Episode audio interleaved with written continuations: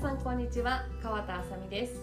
私は栄養士ナチュラルフードコンサルタントとしてより栄養価を高めた子どものご飯の取り入れ方や上手な食品選びが学べるオンラインスクールを運営しています。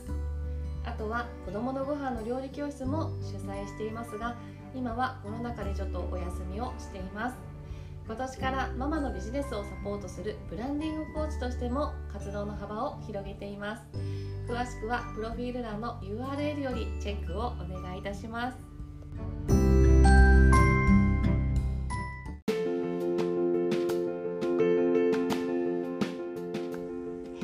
今回は時間の使い方についてお話をしていきたいと思います。ママだとやっぱりこう時間の使い方ね上手にしているはずなんですがなかなかこうやりたいことが手に回らずっていうことがまあふつふつとあると思うので、まあ、私がね普段こうまあそういう反省点からどういうふうに時間を上手に使っているかっていうところをあのお話をしていきたいと思います。はいでその前にあの私事なんですがこの前脳の病気でね5年前から脳の病気で治療をしてきました。うん、で1週間ほど、まあ、入院をしてまあ、完治したんですけど、まあ、本当にね過酷な治療でしたしあとはまあ皆さんからのねあのメッセージすごくあの本当に心に染みてあのそのおかげもあって頑張れたっていうのをねすごく見見を身をもって感じました、うん、本当に一人だとあのすごく弱気になっていたと思うし本当にねこう周りからのメッセージであの励まされて頑張ろうって思えたしあとはまあ子どもの存在がねすごく自分の中では大きいからあのその子供ねを思うとすごく頑張れたっていうところがあったなっていうふうに思います。うん、普段ねあの私がその病気で改めて、まあ、治療を通して感じたことなんですけどやっぱりねあの時間ってお金よりもすごく大事だなって思ったしあとは健康、うん、みんな健康が当たり前っていう風になんとなく私は頭にあったんですけど実はそうではなかった、うん、あの小さい病院にね今回入院をしたんですけどまあ、そこでもその日に60人以上の方は入院されていたしそれがね毎日日々病院で行われていると思うとすっごいたくさんの人が入院したりとか何らかの体の不調があって病院に通院されているんだなっていうのがあの、まあ、衝撃を受けました、うん、あの他の病院もね転々としていたんですけどね、あの大きい病院だからこそ行くと待ち時間が2時間3時間当たり前だったりとかあとは入院されてる方もねそれだけたくさんいらっしゃったっていうところがね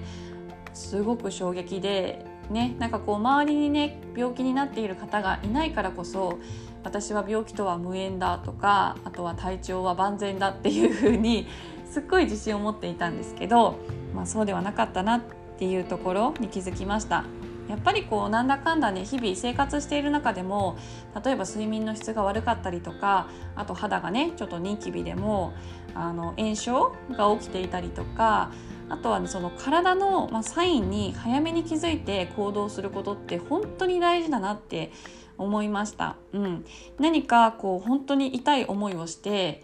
ね、近くの病院に運ばれてそのね病院の先生に治してもらうっていう手もあるんですけど自分のその病気になる前にあの早期発見することによってその病気にじゃあ強い先生はどこにいるのかなっていうふうに調べられたし、ね、あのその自分にあの相性のいい先生というか 自分の話をしっかり聞いてくれてしっかり技術もねあのスキルの高い先生にお願いできるっていうのは早期発見だからこそできたことであるので、まあ、そういったねあの本当にあの皆さん多分毎年ねあのなんだろうから体あのどこかしら検査は行かれているかと思うんですけどただあのそれって本当に大切なことだしあとはあの健康っていうのがね当たり前ではなくて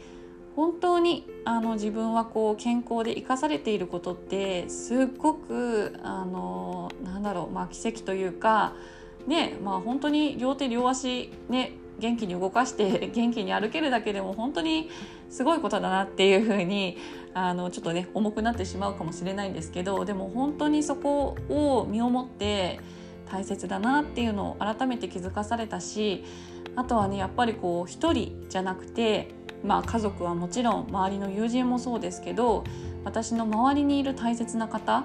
うん、との時間をもっともっと大事にしていきたいなっていうのは心から思いました。うんなので今この時間っていうのはもう帰っては来ないし今できることねっていうのはおばあちゃんになってからしたいことではないしね、なので今本当にやりたいことがあるのであればそれは先延ばししてほしくないしあんまりこう言い訳してほしくない。例えばママだからとか今子供が小さいからちょっと今はできないかなとかもう私もそうだったんですけどこう時間がない。ね。っていう風な、まあ、言い訳をしていたんですけどでも本当に今って今しかないし今やりたいことを今やりたいんだったら今絶対にやった方がいい、うん、っていうのはあの病気になって改めてあの強く感じました。うん、なのでねあのもう私は会社員ではないのでこうなんだろう上司との飲み会とか、まあ、今コロナで少ないとは思うんですけど、まあ、そういったこともないのでねあの自分が会いたい人に会える環境であるっていうのはすごくありがたいんですけどあの皆さんもこうああこの人と会うのちょっと嫌だなっていう、ま、嫌だなと思わなくても例えばうんそんなに会わなくていいかなって思う人がいるのであればそこは自分の貴重な時間を削らなくていいと思うし本当に自分があの心から付き合いたいっていう人と付き合えばいいと思います。うん、そうすると自分の中ですごくこう上手に時間が使えてくる。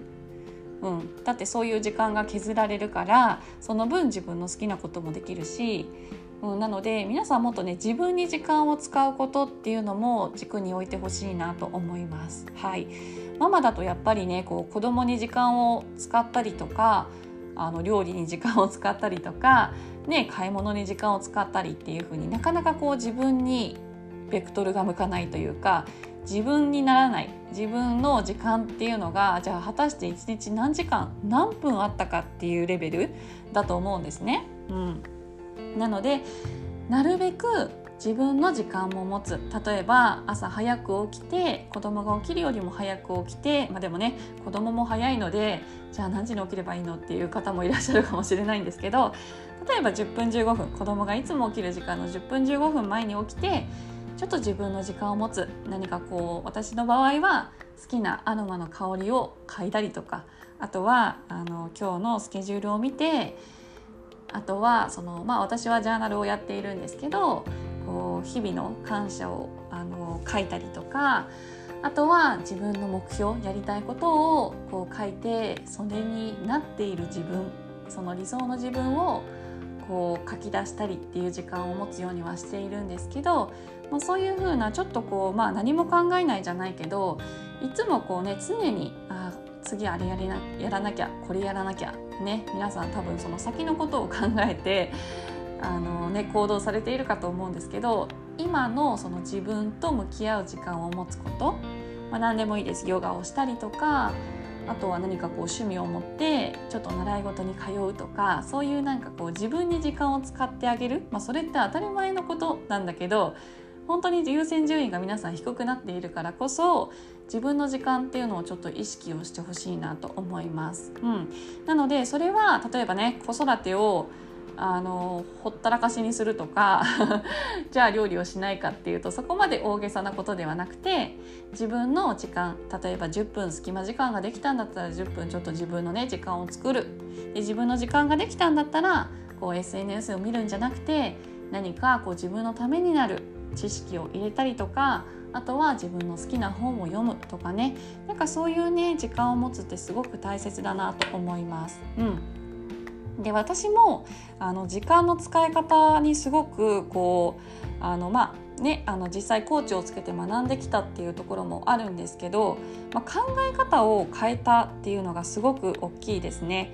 前までは時間がないないもうないない星人だったんですけど今はもう時間はあるものっていうふうにあの考えられるようになりました。それまでは結構時間がかかったんですけどただあ時間がないって思ってるとやっぱりこういろいろなんだろうな時間がないなりの行動しかしないのでもう時間はあるものと思って例えば子供がお昼寝した時間があるのであればその時間で効率よく動こうとか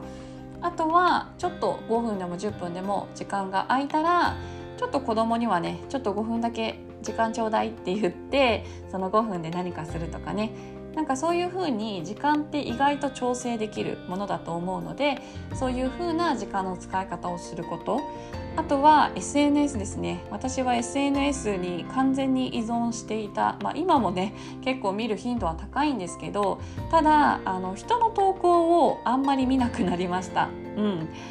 っていうのは、まあ、仲いい子っていうのは、まあ、近況報告は LINE でもできるしそんなにねこう頻繁には見ないようになりました。うん、なので SNS を開く時は例えば自分が投稿する時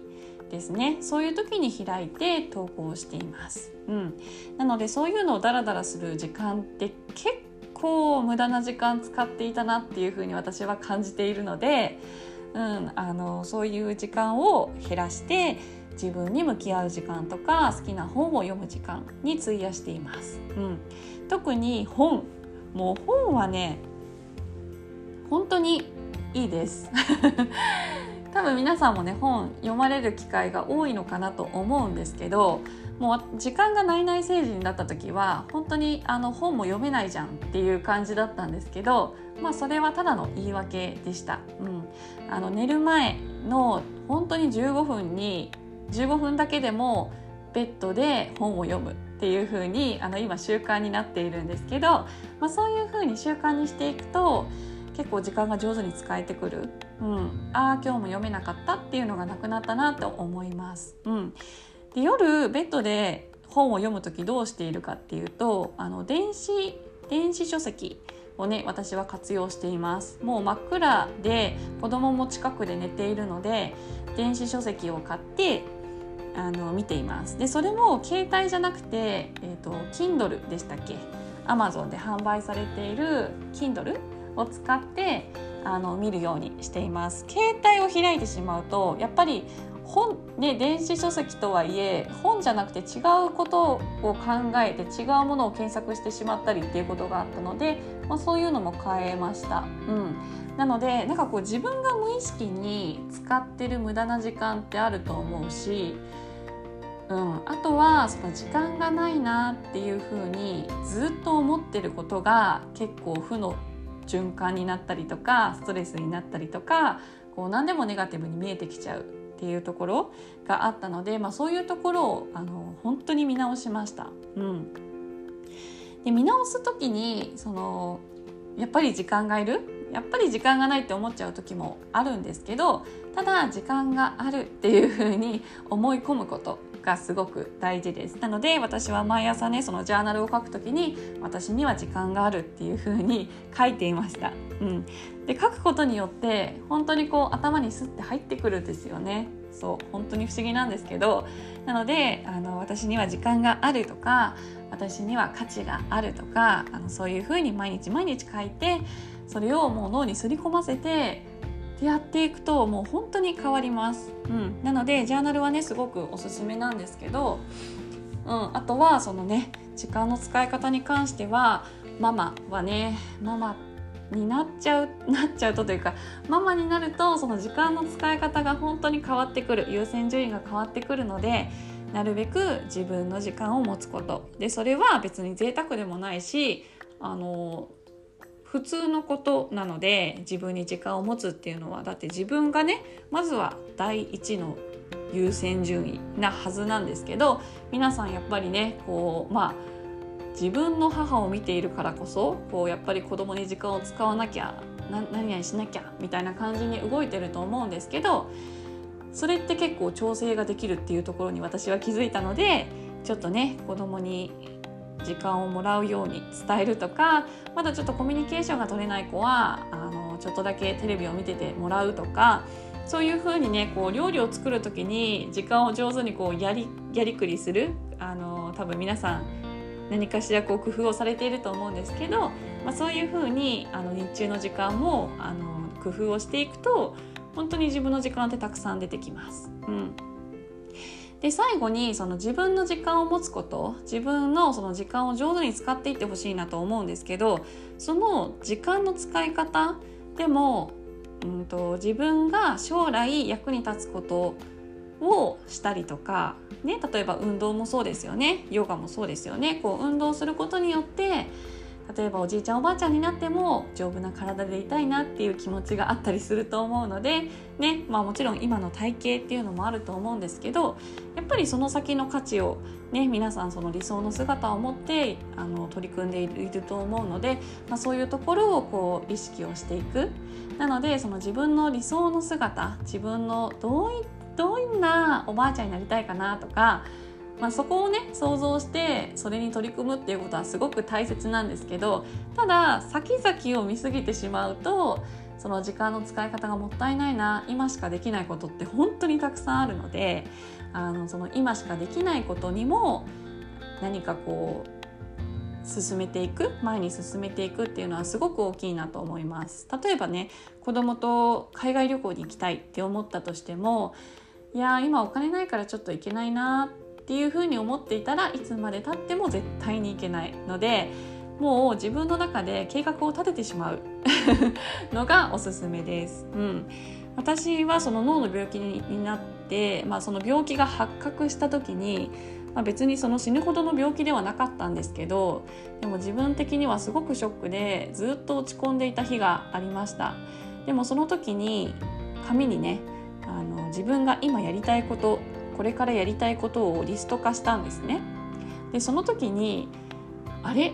これっておばあちゃんになってなりたいことかなっていうのがすごくたくさんありました。うん、なのであ自分が今これは絶対やりたいなっていうことがたくさんあったしあとはその今じゃなくても、まあ、ちょっと先でもいいんですけど意外と自分勝手だなって思うというよりはこれって子供巻き添えにして叶えられるなとかこれってパパとちょっと交渉すれば叶うなっていうその目標とか理想のね目標っていうのがたくさんあったんですよね。うん、だからあのそういうふうにちょっとその自分の中で絶対みんな制限してるというかあどうせこれできないよねとかどうせパパはこんなこと言ってもあれだよねみたいな まあ、そういった考えが先に行って結局何もできないっていうところ。でもそれって自分が選択してる自分の責任なのでそこを変える、うん、なのでそのやりたいことっていうのをもうちょっと本気で考えてみてそれを具体化していくっていうのはすごく大事でそれをじゃあ具体化しようと思うとやっぱり今からやりやらなきゃやらなきゃいけないっていうと義務化になっちゃうけど今からやっておきたいなって思うことがたくさん出てくると思うので、まあ、そういうところにちょっと視野を向けて自分も進んでいくと本当にこう毎日が楽しくなるし毎日の時間の使い方っていうのも上手になってくる。うん、なのであやらなきゃなっていうことは本当にこれ私やりたいのかなっていうのを今一度考えてみるっていうのも大事かなと思います例えばねあの我が家もロボット掃除機を買ったんですけど、まあ、あの全然その高いものではないんですけど あの通販で安かったのでちょっと試してみたいなと思って買ったんですね。うん、でもそのロボット掃除機があるだけでもう朝の時間があの本当にあの切羽詰まなくなったというか掃除機をかけてる時間がねカットされるだけでも本当に朝心に余裕ができたので意外とこれは自分がやらなきゃって思ってることもそういった家電に頼るとか、まあ、何かこう外部でサービスを受けるとかもうそういったところでもかなり自分の時間ってできると思うのでそういった使い方も本当にしてほしいなと思います。うん、当たり前って思っていたことがちょっと意識を変えるだけでも本当にこうなんだろうないろんな方法があったなっていう風に感じる。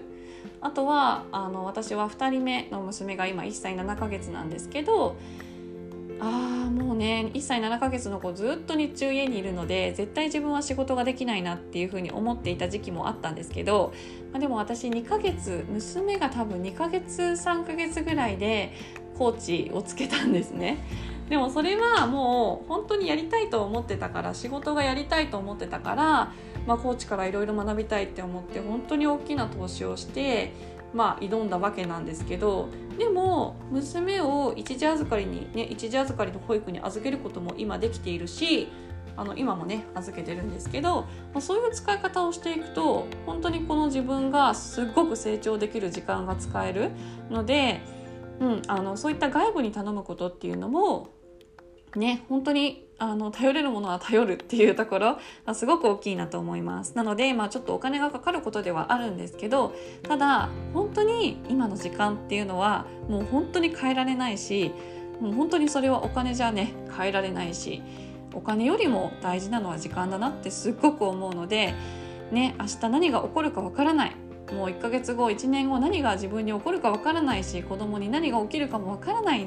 ていう状況であるのでもう本当に今やりたいなって思うことはやってほしいしあとは外部のサービスに頼るっていうこともすごく大事だし